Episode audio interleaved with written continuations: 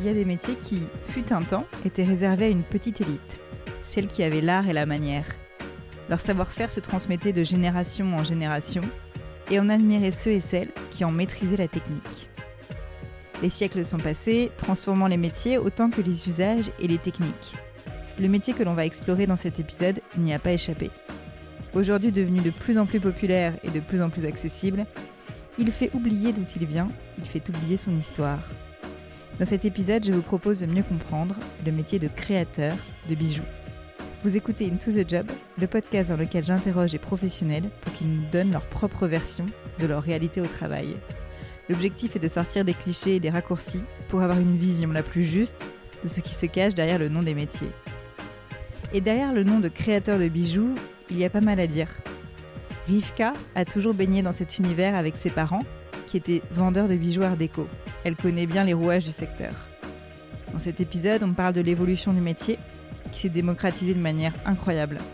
Démocratisé car les bijoux ne sont plus tellement un signe d'appartenance sociale, réservé encore une fois à une élite, et démocratisé car de plus en plus de personnes se forment à des techniques ou apprennent par elles-mêmes à créer, confectionner des bijoux.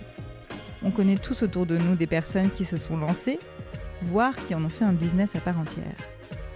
À côté de ça, certains métiers de la joaillerie et de la bijouterie sont en train de disparaître, car des ateliers ne trouvent pas de repreneurs, avec des savoir-faire qui ne se transmettent plus par la même occasion. Les métiers ont un héritage et on ne peut pas y échapper, même dans son quotidien professionnel. Alors je vous propose un épisode plein de belles histoires avec une vraie histoire avec un grand H. Vous allez entendre Rivka au micro du podcast. Bonne écoute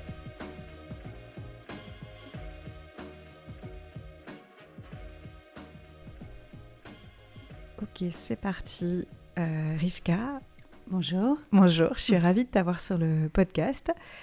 Euh, tu es créatrice de bijoux et euh, ma première question pour toi, c'est tout simplement est-ce que tu peux m'expliquer ton métier, en quoi ça consiste? Alors le métier de créatrice de bijoux, ça consiste à fabriquer des bijoux, à les imaginer alors, ça, peut consister simplement à les concevoir et à les imaginer, et puis ensuite, voilà, avec des artisans qui ont un savoir-faire, euh, de les mener jusqu'à la réalisation.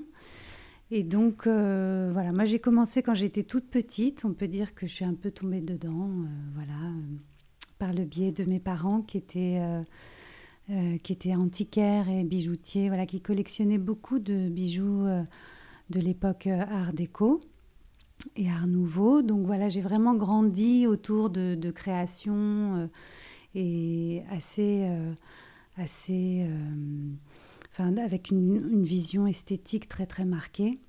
Et donc naturellement, voilà, quand j'ai grandi, j'ai eu envie de fabriquer mes propres bijoux et passer plutôt de la contemplation que j'avais enfant pour les bijoux à la réalisation et à la fabrication. Et aujourd'hui, voilà, je contemple peu, mais je fabrique beaucoup. et je suis complètement passée de l'autre côté. Voilà. Et donc, euh, donc je peux, euh, par contre, oui, avoir un côté très contemplatif euh, dans les choses de la nature ou la, la vie urbaine qui m'entoure, et tout à coup, une, une carrosserie de voiture, un bus ou une feuille tombée d'un arbre vont euh, voilà, pénétrer mon imaginaire et me donner envie de, de créer un bijou. Euh, mais voilà, ça se fait plus euh, avec les choses, les, voilà, la, la, vie qui m'entoure plutôt que les, les, les, bijoux en eux-mêmes. Et donc aujourd'hui, tu peux juste nous dire quel type de bijoux tu imagines et conçois à l'aide des artisans et euh, avec quelle matière tu travailles, juste pour qu'on se situe aussi un peu ton univers. Alors je travaille avec de l'or, avec de l'argent et aussi avec du laiton euh, que j'aime beaucoup parce que c'est une matière qui est très souple, très malléable et à la fois légère. Donc on peut imaginer des, des, des grandes parures qui sont tout à fait portables parce que souples et légères. Et sinon, oui, j'aime beaucoup l'argent. Euh, là, en ce moment, je suis plus euh, justement à fabriquer avec, euh, de, avec de l'argent parce que c'est une matière première, oui, aussi très, très malléable en même temps. Ça s'oxyde pas beaucoup. On peut faire des bijoux de peau avec de l'argent qui se porte sous la douche ou enfin, on peut vraiment vivre avec au quotidien. C'est moins la parure, mais c'est plus du bijou de peau. Et l'or, bien sûr, qui est une matière exceptionnelle. Ok, et donc tu fabriques à la fois euh, des bagues, des bracelets, des colis, mais aussi des parures, tu le disais. Voilà. Et aussi, je crois, des, hum, accessoires pour les cheveux. Oui. J'ai même des diadèmes. Exactement. Ouais. J'aime beaucoup euh, les diadèmes. Je ne sais pas pourquoi, ni comment ça m'est venu, mais euh, encore une fois, depuis l'enfance, à chaque fois que je trouvais un bijou, il fallait que je le pose sur la tête. Je crois que ça finissait toujours euh, plus ou moins comme ça.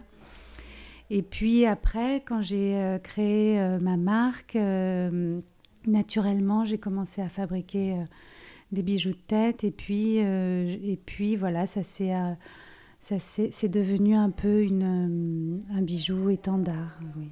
Ouais. Euh, donc on imagine que les créateurs, les créatrices comme toi euh, font tout, mais non, tu vas nous expliquer. En fait, il y a beaucoup de métiers euh, autour d'un seul et même bijou.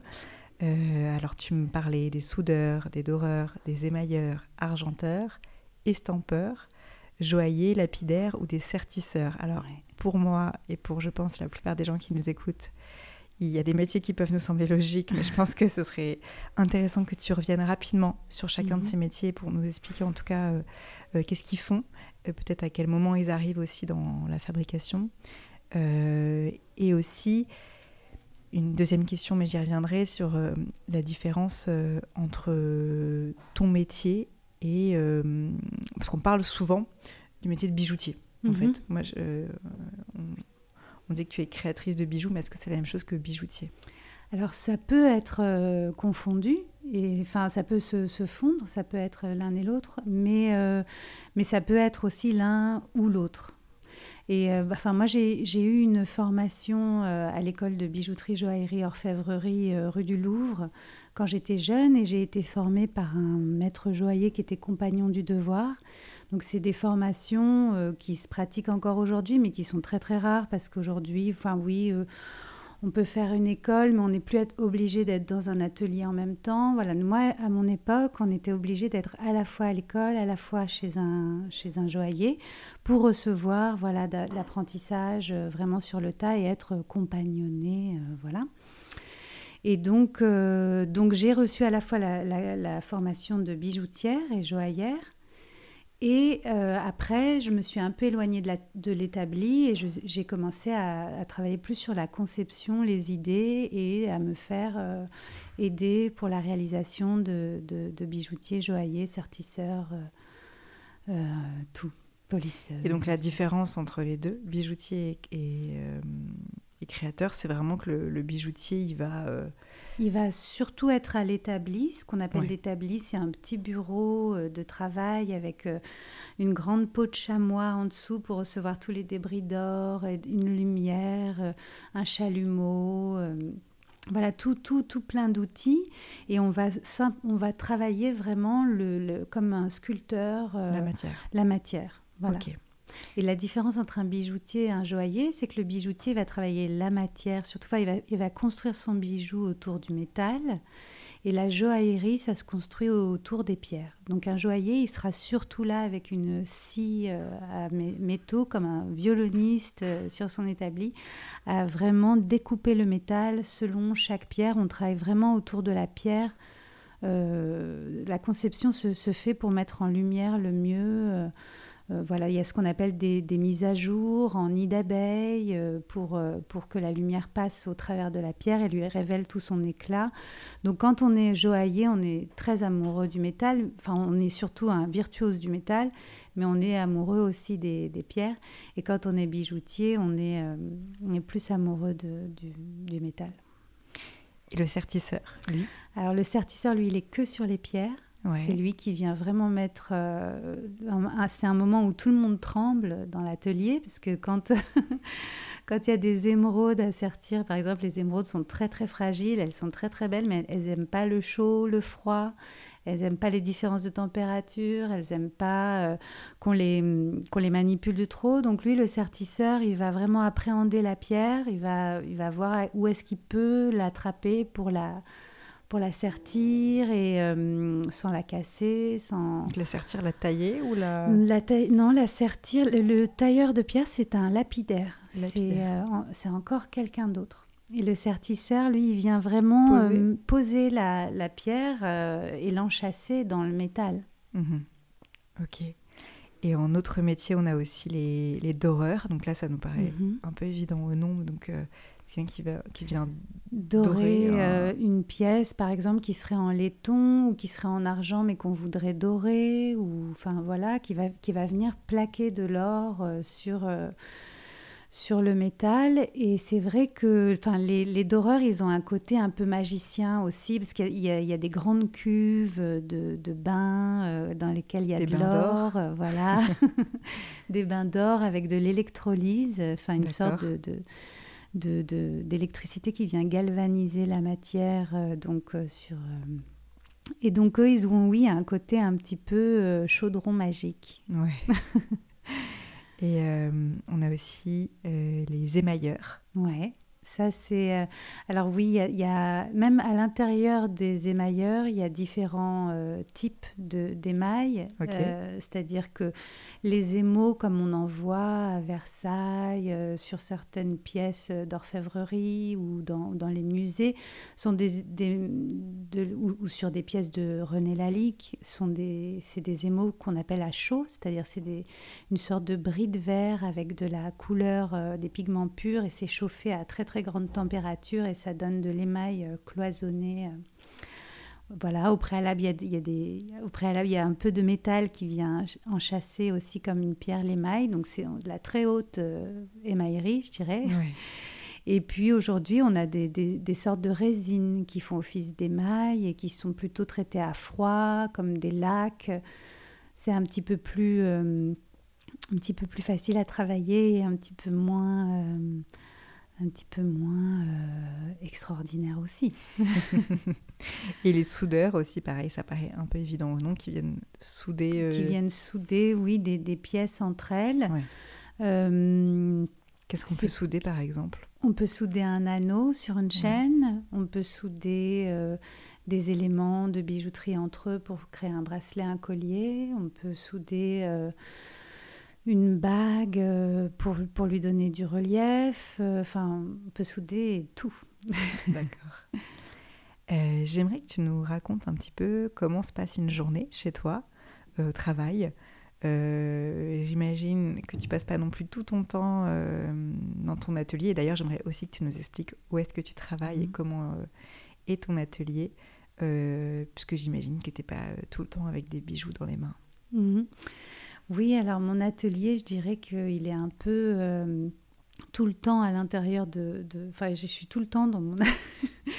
il, il, il, se trimballe un peu partout avec moi, puisque voilà, je, je, je peux, je peux être euh, à la campagne, en vacances, ou je sais pas quoi, et puis tout à coup, euh, un filet de pêche, ça va me donner envie de, de, de fabriquer un bijou plutôt comme ci ou comme ça. Mais sinon, euh, très concrètement, j'ai une pièce euh, euh, dans laquelle voilà, j'ai mes outils, mon papier, mes crayons, des pierres. Et voilà, je peux, je peux commencer à, à, tisser un bijou de mille et une façons différentes. Ça peut être très, très abstrait, comme ça en pleine nature, au bord de rien, enfin voilà. Et puis ça peut être aussi plus concret, c'est-à-dire devant une feuille avec euh, une idée que j'aurais envie de matérialiser avec un crayon, euh, avec le dessin. Et puis ça peut être aussi quelquefois la matière première qui me donne l'impulsion et, et, l'envie de créer un bijou. Si je rencontre une pierre sur mon chemin qui a une forme comme ci ou comme ça, euh, enfin sur mon chemin, sur le chemin des lapidaires, donc ceux qui taillent les pierres et qui les vendent aussi. Euh, je, je, vais trouver une pierre et je vais me dire oh là là j'ai vraiment envie de faire quelque chose avec ça et ça peut donner aussi l'impulsion du bijou, ou quelquefois ça peut être euh, comme une sorte de sculpture qui va naître euh, avec une pierre, un bout de métal, et je vais commencer à enchasser moi-même et à, et à construire l'idée euh, comme ça. Mais c'est vrai qu'aujourd'hui, voilà, moi je suis plus, plus tellement à, la fabrication, même si je fabrique encore et que j'adore ça, mais je suis quand même plus à la création, c'est-à-dire vraiment à l'élaboration de l'idée du bijou et, après je vais d'atelier en atelier. Je vais donc voir en général je travaille aussi maintenant avec la 3D, c'est-à-dire que mon idée qui était sur un papier ou avec euh, des petits bouts de ficelle dans mon atelier va euh, se traduire sur euh, un ordinateur qui va me donner une cire, une cire qui va être fondue et transformée en métal à l'aide d'un moule. Et ce métal, après, je vais le travailler avec mon joaillier pour qu'il ressemble au, maximum à l'idée que, que j'avais en tête. Là, maintenant, je cours après mes idées euh, et voilà, j'essaye de les réaliser. Donc, je, je, suis voilà plus du côté de la création, mais main dans la main avec tous mes artisans. Et quel est le premier artisan justement que tu vas voir pour concrétiser une idée? Hum, En général, c'est mon fondeur. C'est-à-dire que l'idée prend encore euh, en cire. Et, une fois que j'ai une cire, je vais chez mon fondeur qui me la transforme en métal et après je... Et la cire, c'est toi qui l'auras euh, Soit je la réalise moi-même, ou soit maintenant, c'est vrai que j'avoue, on fait des choses extraordinaires en 3D, c'est-à-dire que euh, on va pouvoir euh, voir la, la, toute la dimension du bijou et ses recoins et travailler des détails extraordinaires. Et, enfin, c'est des outils euh, de précision euh, dont on ne peut pas se passer aujourd'hui. mais que tu fais toi-même? La 3D, non, je le fais avec quelqu'un. Ok. Euh, Chacun a vraiment sa spécialité, bah c'est-à-dire que le 3Diste, il fait que sa 3D, le certisseur, il fait que du certi. le, voilà, le, enfin, chacun est vraiment très, très spécialisé. C'est comme un, je sais pas, des, un cardiologue. Un, bien sûr. Et euh, tu achètes comment tes matières premières? Alors, mes matières premières, je les achète toutes euh, à Paris. Moi, je travaille vraiment que avec des artisans parisiens et toutes, toutes mes matières premières sont achetées à Paris. Après, oui, il y a des choses qui viennent, bien sûr, de, de, de, de partout, des saphirs de Ceylan, voilà.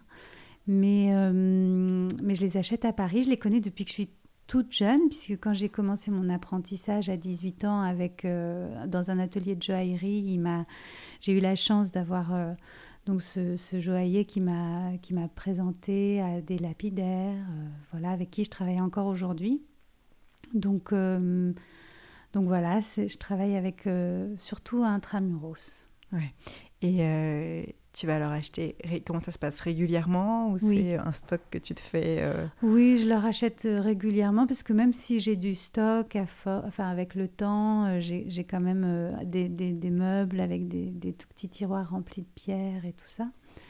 j'ai des impulsions, tout à coup je vais avoir envie de, de saphir ou tout à coup je vais avoir envie de, de de voilà de rubis ou tout à coup j'aurais envie de nacre blanche ou tout à coup enfin voilà c'est vraiment au gré de, de l'impulsion aussi.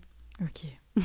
Et quand tu dis que tu cours d'atelier en atelier c'est qu'après tu vas euh, voir où est-ce qu'ils en sont sur les créations que tu auras euh, euh, demandé de, de réaliser oui, tout à fait. Généralement, il y a plusieurs pièces qui sont en, en, cours de, de, fabrication et tout ça. Donc, je vais voir un petit peu euh, chez mon bijoutier si c'est bien sorti de fonte. Euh, je vais voir chez le sertisseur si la pierre est bien sertie. Enfin, est-ce que voilà, quelquefois, je, quelquefois aussi, ils ont beaucoup beaucoup de travail. Euh, il y a très peu d'artisans maintenant à Paris par rapport à quand j'ai commencé il y a 20 ans dans le Marais, qui est un quartier historique de la bijouterie, ou dans le 9e, ou autour de la place Vendôme, il y avait euh, des dizaines et des dizaines d'ateliers dans, certaines rues euh, qui, étaient, qui étaient très connues pour ça. Et aujourd'hui, il y en a 3-4. Vous voyez, il y a beaucoup d'ateliers qui ferment euh, mm. parce qu'il y a beaucoup de choses qui se font plus à Paris maintenant. Mm, mm. Mais voilà, moi j'ai appris mon métier comme ça. Et c'est comme ça qui m'a plu, c'est comme ça que j'en suis tombée amoureuse. Donc c'est comme ça que je continue. Mais euh, voilà, j'espère euh, continuer encore très très longtemps à, pouvoir fabriquer à Paris euh, dans ces conditions-là. Et puis de te permettre de pouvoir suivre et d'aller les voir aussi, ce qui ne serait absolument pas possible si tu ne t'allais pas prendre un avion non. tous les quatre matins. ta pièce est, est, finie. Qu'est-ce qui se passe après? Tu vas la mettre en vente. Mhm. Comment ça se passe toute cette partie-là? Alors, euh, bah, là, pendant, pendant les, les, 15 dernières années, j'ai vraiment travaillé euh, où j'avais ma boutique atelier, donc je, fabriquais et je pouvais euh, poser instantanément mon bijou en vitrine. et donc voilà, il y avait une c'était très simple. Et puis là, je suis en train de changer un petit peu de, route. Et, donc maintenant, je travaille surtout sur Internet ou sur rendez-vous.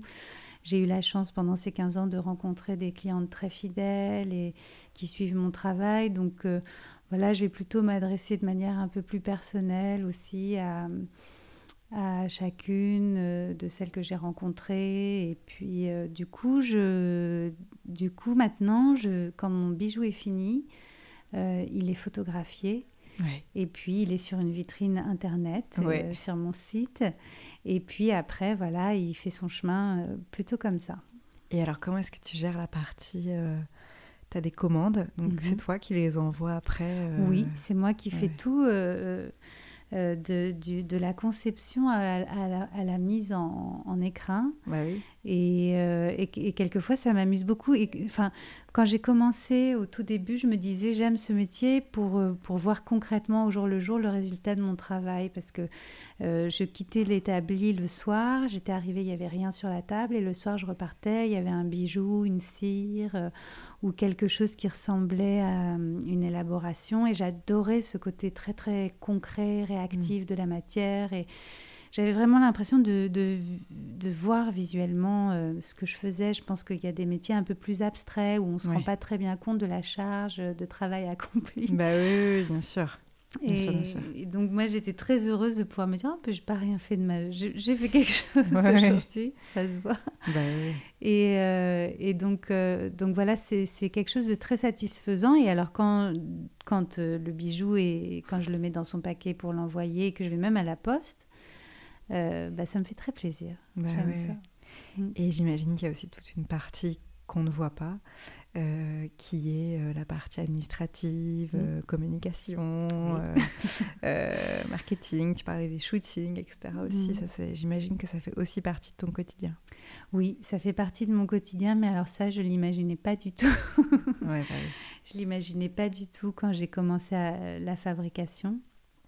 Et euh, donc voilà, c'est quelque chose. Je pense que justement, c'est peut-être ça aussi la différence entre bijoutier et créateur de bijoux. C'est-à-dire que quand on est euh, à l'établi toute la journée, on peut en effet faire son travail, voir le résultat de son travail et rentrer chez soi et, euh, ne pas avoir cette partie administrative. Mais quand on, fait le, voilà, après le, chemin d'être entrepreneur et d'être créateur de bijoux, euh, on se doit de, voilà, de, de faire face à, toute cette partie-là, de, comment est-ce qu'on va raconter son bijou, comment est-ce qu'on va euh, le photographier, euh, à qui on s'adresse.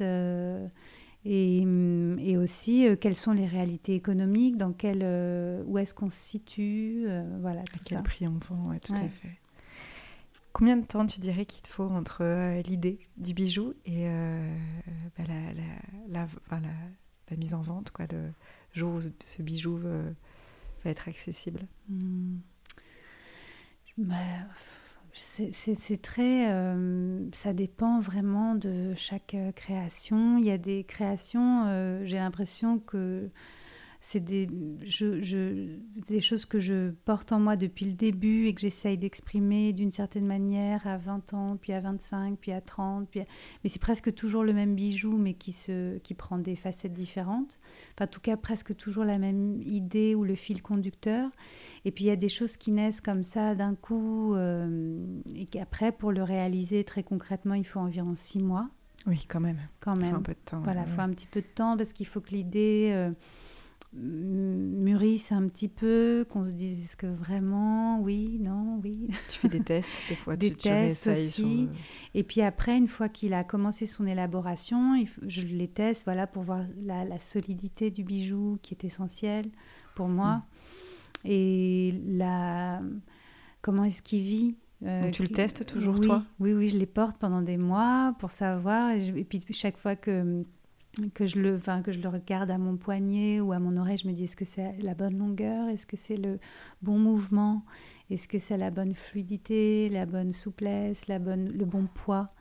Hmm. Euh, donc voilà, il y a des ajustements qui se font comme ça. Généralement, oui, ça peut être six mois pour une idée, euh, voilà. Mais il y en a d'autres. J'ai l'impression que ça fait que je, je, les, je les, que je les porte depuis longtemps et qui, qui prennent des, des, des, des facettes un petit peu différentes. Comment est-ce que tu anticipes que telle pièce que tu crées, euh, tu vas en fabriquer tant d'exemplaires euh, en te disant euh, celle-ci, je pense que ça. J'imagine, hein, tu me diras si je me trompe. Celle-ci, je pense qu'elle peut marcher. Mm. Donc je vais en créer, je n'importe quoi, 200, 300. Celle-ci, c'est plus une pièce d'exception où je veux la où je veux vraiment, toi, tu décides de la réserver sur un tout petit nombre de pièces, peut-être 10. Comment est-ce que ça se passe cette partie-là? Ben, C'est pas euh, pas la partie euh, qui est la plus facile. C'est vrai, on peut pas euh, imaginer. Moi, en général, j'en fais quelques-uns. Quand je dis quelques-uns, c'est vraiment une dizaine. Et hum, après, voilà, c'est les clientes qui tout à coup vont s'emparer d'un bijou je, sais que j'avais fait des manchettes euh, avec des roses euh, ciselées euh, sur le poignet. Et puis, j'en avais fait peut-être, oui, 10 au départ. Et, et les clientes s'en sont vraiment emparées. Elles ont elles ont eu, c'est elles qui l'ont édifié au, rang de intemporel quoi de ma collection, puisque maintenant je peux plus les arrêter, même si une fois j'ai essayé. C'est vrai. oui, parce que moi j'adore fabriquer des bijoux et tout ça, les reproduire c'est très agréable aussi, mais c'est plus un travail de suivi, de fabrication, et, c'est un tout petit peu moins excitant que quand le bijou est à naître pour la première fois. Mais, mais bon, c'est un bonheur pour moi de voir que il y, a des, y a des pièces comme ça qui, qui, qui, tombent dans les mains des autres, littéralement, et, et voilà, et qui et qui, qui, après font leur propre chemin. Et du coup, je, voilà, je, je suis contente d'avoir des intemporels maintenant. Euh, et c'est combien de pièces une pièce intemporelle chez toi ben, environ? C'est quand même pas non plus euh, des. Enfin, je, je, reste une marque de niche, alors ce sera. C'est pas des milliers. Non, mais je me. Après, moi. Mais c'est des centaines. Ouais. Mm. C'est déjà pas mal. C'est déjà pas mal. Mm, mm. Et euh, donc là, tu tu vas voir les ateliers avec lesquels tu travailles et tu c'est plus simple puisque la commande a déjà été réalisée. Donc là, tu c'est une sorte de réassort. Oui, oui, oui, de réédition, de réassort. Euh, et, euh, mais c'est vrai qu'en même temps, comme tout est fait à la main, comme, euh, comme chaque, chaque artisan voilà, fait aussi avec son, son humeur du jour. Enfin, moi, j'ai quand même toujours le sentiment que le bijou, euh, enfin, la fabrication d'un bijou, elle dit autant sur le bijou que, ça, que, son, que l'idée du bijou.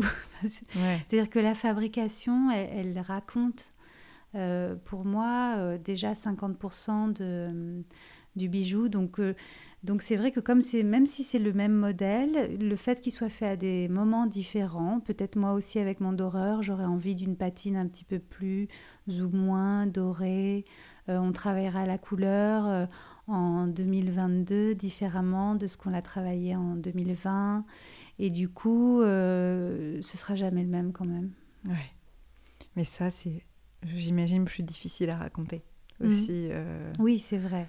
Et puis, il y a des clientes qui, adorent ça, qui viennent chez moi vraiment parce qu'elles ont le sentiment d'avoir un bijou qui est fabriqué, euh, voilà, d'une certaine manière, avec une certaine idée du, bijou euh, et tout ça, et qui sont, qui sont friandes et qui viennent vraiment pour ça. Et puis, j'ai d'autres clientes euh, qui viennent pour d'autres raisons, qui, qui, et qui sont pas celles-ci. Mais je pense que quand même, ça doit se sentir. oui. Non, mais c'est... Tu le portes et tu le... Et si tu as l'occasion en plus de l'expliquer à chaque fois que, que tu rencontres euh, euh, une cliente, euh, mm. c'est tant mieux. Est-ce que tu peux revenir un peu sur ton atelier? Parce que tu nous expliquais que tu travaillais dans cette pièce, mais que tu peux aussi travailler de n'importe où. et tu parlais des outils. Est-ce que tu peux me parler rapidement des outils avec lesquels tu travailles au quotidien? Bien sûr, oui. alors, pour, pour sculpter la cire, par exemple, j'utilise des limes. Ok. voilà. on a ce qu'on appelle aussi une pièce à main. Une pièce à main, c'est un outil qui, un petit peu comme les dentistes. D'ailleurs, les dentistes et les bijoutiers ont, des, ont beaucoup d'outillages en commun. Et c'est rassurant pour nous dents. ils ont même quelquefois, euh, enfin, nous, quand on, va plus loin dans le perfectionnement d'un outil avec ce qu'on appelle des fraises diamants, c'est-à-dire des fraises euh, qu'on met sur notre pièce à main qui nous aident à, à sculpter la cire. Euh, euh, c'est sûr que six mois plus tard, c'est dans le domaine de la... c'est dans les ateliers des dentistes aussi. C'est vrai, dans ce sens-là. ça, a l'air quand même assez technique, hein, du coup. oui, c'est assez euh, technique, c'est très manuel. C'est vraiment comme... Ça, ça, peut être vécu vraiment comme de la sculpture. Hmm.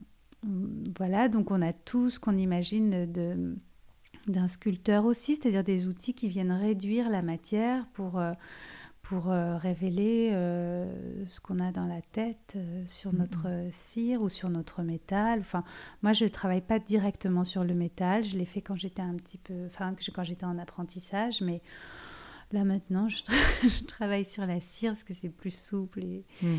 voilà, je peux aussi travailler avec de la plastiline, qui est une matière qu'on va, comme de l'argile, qui, qui prend forme comme ça directement à la main.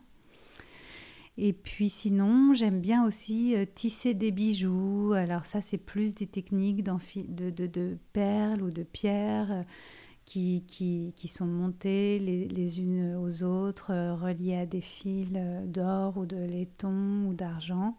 Et voilà, comme ça, c'est comme du tissage, presque comme de la couture. Et ça, j'aime beaucoup aussi ce travail-là. Ça permet de faire des bijoux très très très souple, avec euh, vraiment des, des pierres euh, qui sont mises en valeur, avec un tout petit fil de, de laiton qui, qui, vient border le tout. C'est très... Et puis c'est très agréable à, de, de, de, monter un bijou comme ça. Donc j'imagine que ça fait plein d'outils différents au final ouais. chez toi. Oui, oui, ça fait plein d'outils. euh, J'aimerais te poser une question sur. Euh, donc, tu parlais tout à l'heure, il y a des choses que tu n'imaginais pas dans ton métier, comme toute la partie administrative ou communication. Euh, justement, à part peut-être euh, cette idée-là, qu'est-ce qu'on n'imagine pas du tout dans ton métier? Qu'est-ce que quelqu'un qui ne connaît pas ton métier ne se figure pas sur ce que tu fais au quotidien? On s'imagine, on, me demande souvent, quand je dis que je suis créatrice de bijoux, la première question qu'on me demande, c'est est-ce que c'est des bijoux en or ou est-ce que c'est des pierres précieuses? Est-ce que, Ou est-ce que c'est des bijoux euh, euh, fantaisie? Voilà. Il y, a, quelque chose autour du bijou qui est, qui est, est lié au précieux, mais qui est quelquefois lié un petit peu au prix aussi, ou au prix de la matière première, ou à à la matière pure, quoi. Et, donc, on ne s'imagine pas vraiment qu'on peut broder autour du bijou tout un imaginaire euh, et, toute une histoire. Euh, souvent, oui, souvent, on, me ramène plus à la matière qu'à la création. Et c'est vrai que moi, j'ai quand même le sentiment qu'on peut créer un bijou euh, avec, avec, avec des nouilles. Et voilà, prochaine collection. Voilà. Ah Donc euh, non, je crois que la création, voilà, c'est c'est très. Euh, ça va au-delà. Ça va au-delà, oui. D'ailleurs, il y, y, a beaucoup d'artistes comme euh, René Lalique, voilà, ou ou d'autres, Jean Vendôme, voilà, qui, qui aimaient explorer des, des, des, bijoux avec des matières premières qu'on n'avait pas du tout l'habitude d'utiliser en, en joaillerie. Comme quoi, par exemple bah, Comme justement la nacre, le coquillage, les quartz, les, pierres qu'on appelle fines, qui ne sont pas des pierres précieuses, mais qui ne qui font pas partie des pierres précieuses, mais qui sont des pierres euh, quand même tout à fait, euh, enfin, qui, ont, plein de choses à dire, qui ont plein de facettes, des couleurs extraordinaires. Et donc, ils, fabriquaient de la haute joaillerie sans distinction en utilisant de la nacre, ce qui était tout à fait... Euh, extraordinaire. Et c'est vrai que c'est comme ça aussi qu'on a pu voir que le bijou n'était pas seulement une question de, de, voilà, de, de, oui, de matière, mais une question de, de, création aussi. Est-ce qu'on n'a pas, j'entends aussi dans ce que tu dis peut-être une, a envie de différencier de, matière, de manière assez nette la joaillerie, le, bijou dans sa forme la plus euh, pure euh, et du coup chère, euh, mm. au bijou très fantaisie, bas de gamme, avec une matière qui tient pas, qui n'est pas de qualité, etc. Est-ce qu'on n'a pas aussi tendance un peu à... C'est vrai, c'est ça. Oui. oui, alors qu'il y a, il y a une multitude d'entre deux, enfin il y a un entre mille entre les deux. Oui, ouais, j'imagine. Euh, j'imagine qu'il y a aussi d'autres choses qu'on n'anticipe pas. Euh, euh, à quel point tu renouvelles tes collections Est-ce qu'on te pose des questions aussi par rapport à ça Ou justement, on en parlait de, d'anticiper le nombre de pièces Non, ça c'est vrai, c'est des questions qu'on me pose rarement. je crois que oui, non, on s'imagine pas trop de ce que ça ce que c'est oui de enfin après j'ai des clientes qui suivent vraiment mon travail qui sont très friandes de nouvelles de nouveautés de nouvelles collections qui sont euh, mm. à, l'affût des nouveautés. Et puis d'autres qui au contraire souhaiteraient que ce soit toujours plus ou moins les mêmes modèles qu'on puisse retrouver euh, et tout ça. Donc voilà moi je je réponds euh, à, la demande et en même temps, euh, c'est vrai que c'est un peu au, fil de, de, ce qui, de ce qui m'arrive, de ce qui m'a de ce qui m'apparaît que j'ai envie de, créer. C'est-à-dire que pour que je que, j'ai l'impulsion vraiment de mener un bijou à, à, bien, quoi, j'ai j'ai besoin d'avoir à la fois une vision euh, du bijou, une vision esthétique du bijou que j'aurais envie de créer, et à la fois de la réalisation de ce bijou, c'est-à-dire qu'à la fois une vision de comment est-ce que j'ai envie qu'il soit fabriqué, une vision de, du côté orfèvre et une vision euh, plus esthétique. Et, tant que ces deux visions-là sont pas mariées, euh, je ne vais pas forcément euh, aller voilà, jusqu'au bout du geste. C'est peut-être plutôt ça qu'on s'imagine pas en fait. Mm. Peut-être. Oui. À quel point les, les deux doivent être pensés ensemble. Et c'est pas j'ai une idée et en fait forcément qu'elle sera applicable ou euh, bah, justement tu parlais de plein de paramètres tout à l'heure du poids du bijou du mouvement du bijou euh, de la manière dont ça ça, ça harmonise aussi sur, le corps humain, sur un, bras, mm. une main. Euh, je me faisais aussi une autre réflexion sur, euh, sur ton métier, euh, et on en parlait tout à l'heure, c'est qu'aujourd'hui on a un peu l'impression que ton métier, presque tout le monde peut devenir créateur ou créatrice de bijoux. Alors attention, il faut mettre des nuances. Mais aujourd'hui on a un nombre, un nombre incroyable de, de personnes qui se lancent dans la création de bijoux notamment des femmes, mais pas que, et qui vendent leurs créations. Alors, euh, sur Internet, sur Etsy ou sur n'importe quelle autre plateforme. Il y en a qui le font à côté de leur travail, donc c'est plus un, ouais, un, side business, comme on dit. en tout cas, c'est un à côté. D'autres finissent par sauter le pas et donc en faire leur métier, euh, à vivre là-dessus. Euh, d'ailleurs, je tombais sur un article de Marie-Claire qui date de 2018 et qui disait en introduction, j'aimais beaucoup, vous avez un don pour les travaux manuels et vous aimez les bijoux, faites-en votre métier, découvrez dans cet article comment devenir une créatrice de bijoux à domicile. Donc ça a l'air tellement simple. Euh, on parlait aussi de, alors de ce site que j'aime beaucoup qui s'appelle Weekendoo, où on peut faire énormément d'ateliers et il y a un nombre incroyable aussi d'ateliers pour créer... Euh, alors là, pour le coup, euh, c'est euh, deux heures, trois heures avec un professionnel, on crée son bijou, il nous accompagne, il nous explique aussi comment faire. Donc c'est deux choses complètement différentes. Mais ce que je veux dire par là, c'est qu'il y a une forme de démocratisation du métier qui me semble assez nouvelle et qui n'est pas propre qu'à ce métier. il y a plein d'autres métiers qui, entre guillemets, se démocratisent d'autres façons.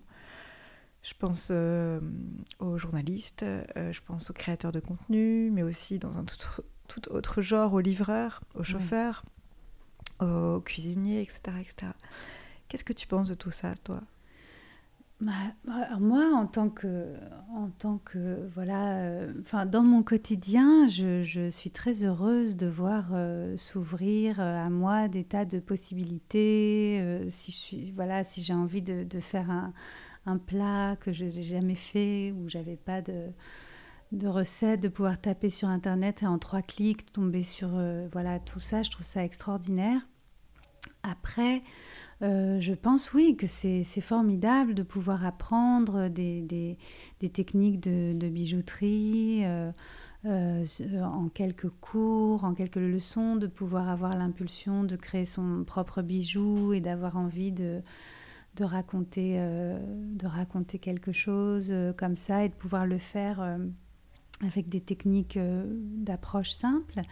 Et je pense que ça peut donner, oui, peut-être des vocations à certaines jeunes femmes, et c'est super que, ça puisse être accessible et que ça puisse voilà, donner peut-être l'impulsion, peut-être une sur 100, on pourra vraiment euh, voilà, explorer euh, l'histoire du bijou, la faire sienne et, donner des choses extraordinaires. Donc moi, je trouve ça, je trouve ça très très bien.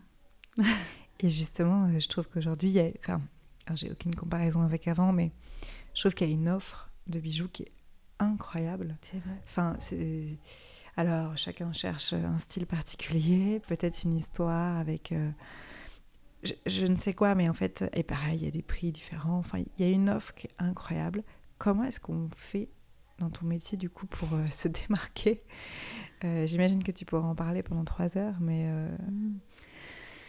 Bah, moi, je, je quand j'ai commencé, j'ai, alors j'ai pas vu le temps passer, je, suis restée coincée quand j'ai commencé. Mais quand j'ai commencé, l'offre était quand même moins, moins grande et et il y avait un peu deux manières de, porter des bijoux. Il y avait les parures euh, euh, pour aller le soir dîner, et puis euh, les bijoux de peau, en gros, voilà, qu'on pouvait porter tout le temps. Voilà, il y avait plutôt ces deux mondes-là. Et puis là, aujourd'hui, il y a un peu plus d'offres encore, puisqu'il y a des, des, des bijoux tout fin qu'on peut retrouver euh, dans toutes les grandes surfaces, euh, Qui, tiennent bien la route, euh, qu'on peut porter tous les jours. Enfin voilà, les parures ont un peu disparu quand même, je trouve, des, les, grands paruriers et, la culture du bijou vraiment pour le soir, elle, elle, disparaît un peu.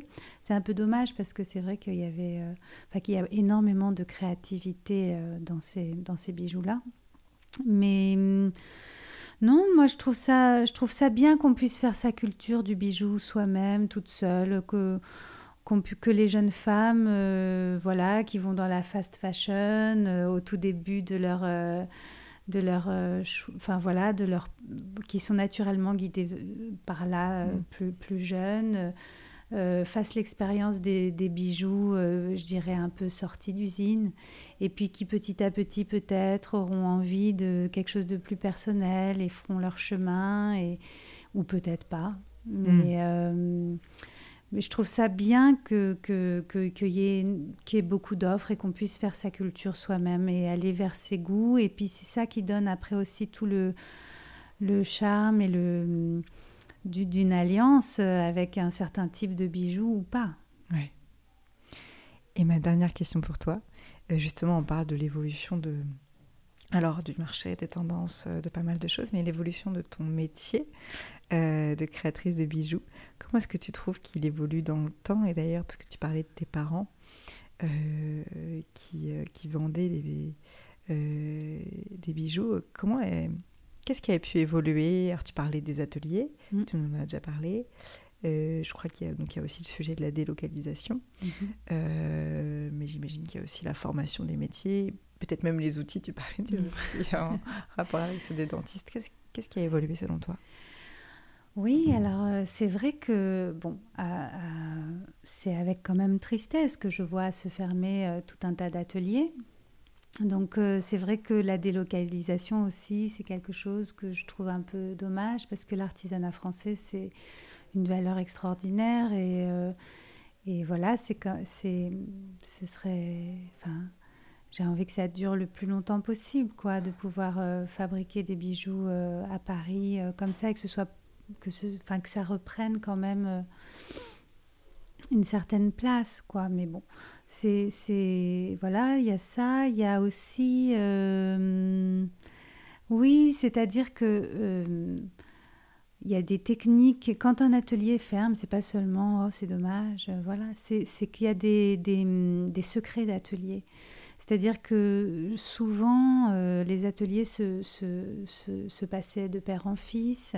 Et donc, c'était tout euh, le métier euh, de bijoutier qui est un métier manuel. Alors, certes, voilà, on a tous le même geste pour faire un euh, pour faire le corps d'une bague ou ceci, cela. Mais il y en a qui ont développé des gestes parce qu'ils ont mis leur vie entière à, développer ce geste. Et donc, ils ont découvert qu'à ce moment-là, si on levait un petit peu plus à gauche euh, sa lime sur le métal, ça donnait un, espèce de, mouvement. Euh, et, ça, après, ils vont le dire à leur fils, qu'il le dit à son petit-fils, ou qu'il le dit à son apprenti, ou qu'il le dit à... Voilà, donc quand des, ateliers se, ferment, c'est des tas de secrets d'ateliers qui se perdent. Aujourd'hui, par exemple, je crois qu'on ne serait pas tout à fait capable de faire des bijoux... Euh, comme dans les années 30, même si d'un point de vue esthétique, c'est tout à fait possible, mais travailler le platine comme il se travaillait à cette époque-là, à la main, sur le métal directement, sans passer par une cire, sans passer...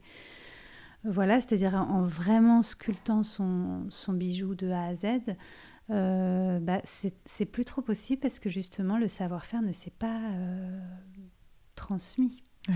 Parce qu'il parce y a trop d'ateliers qui ferment. Donc ça, c'est dommage parce qu'on a encore un savoir-faire qui est très très riche hmm. et, flamboyant et magnifique. Donc euh, ce serait, enfin c'est important de, de préserver pour moi, c'est important. Après, chacun. oui, mais ça, on continue de former des gens. On continue, bien sûr. Oui, Il, y a, des écoles qui continuent à être formées, mais il y a des tas de formations qui se qui se font plus. Oui. Bon, mais j'espère en tout cas qu'il y aura d'autres belles évolutions à venir. Euh, tu parlais de la 3D aussi tout à l'heure. Euh, c'est aussi des choses qui. Euh, Ouais. oui, c'est un petit peu comme euh, la différence qu'il y a entre le numérique et l'argentique pour un photographe, c'est-à-dire que euh, il y aura toujours de l'argentique, même s'il y en a de moins en moins, mais c'est vrai qu'il y a une couleur particulière et donc de, mm. de il y a plus de manipulation, c'est peut-être euh, voilà, mais mais la couleur que ça imprime, elle est quand même très très différente, donc voilà, c'est c'est ces, photographes argentiques, c'est ces bijoutiers-là avec, avec lesquels je travaille. Hmm. Super, merci pour la comparaison. Merci Rivka pour le temps passé à nous parler de ton métier. Euh, on a vu beaucoup de choses et je pense qu'on pourrait en voir encore beaucoup, mais on va s'arrêter là. Donc merci de t'être livré. Merci à toi. Euh, si on veut retrouver euh, tes créations, donc c'est sur le site anarivka.com. .fr. .fr. Donc euh, de toute façon, je mettrai les liens dans le descriptif. Et sur Instagram, parce que c'est quand même manuel mais visuel aussi, ce dont on parle. Et donc l'exercice du podcast n'est pas toujours évident. Et je comprends que quand on écoute, on a aussi envie de voir. Eh bien, merci beaucoup. Merci et à, très bientôt. Merci.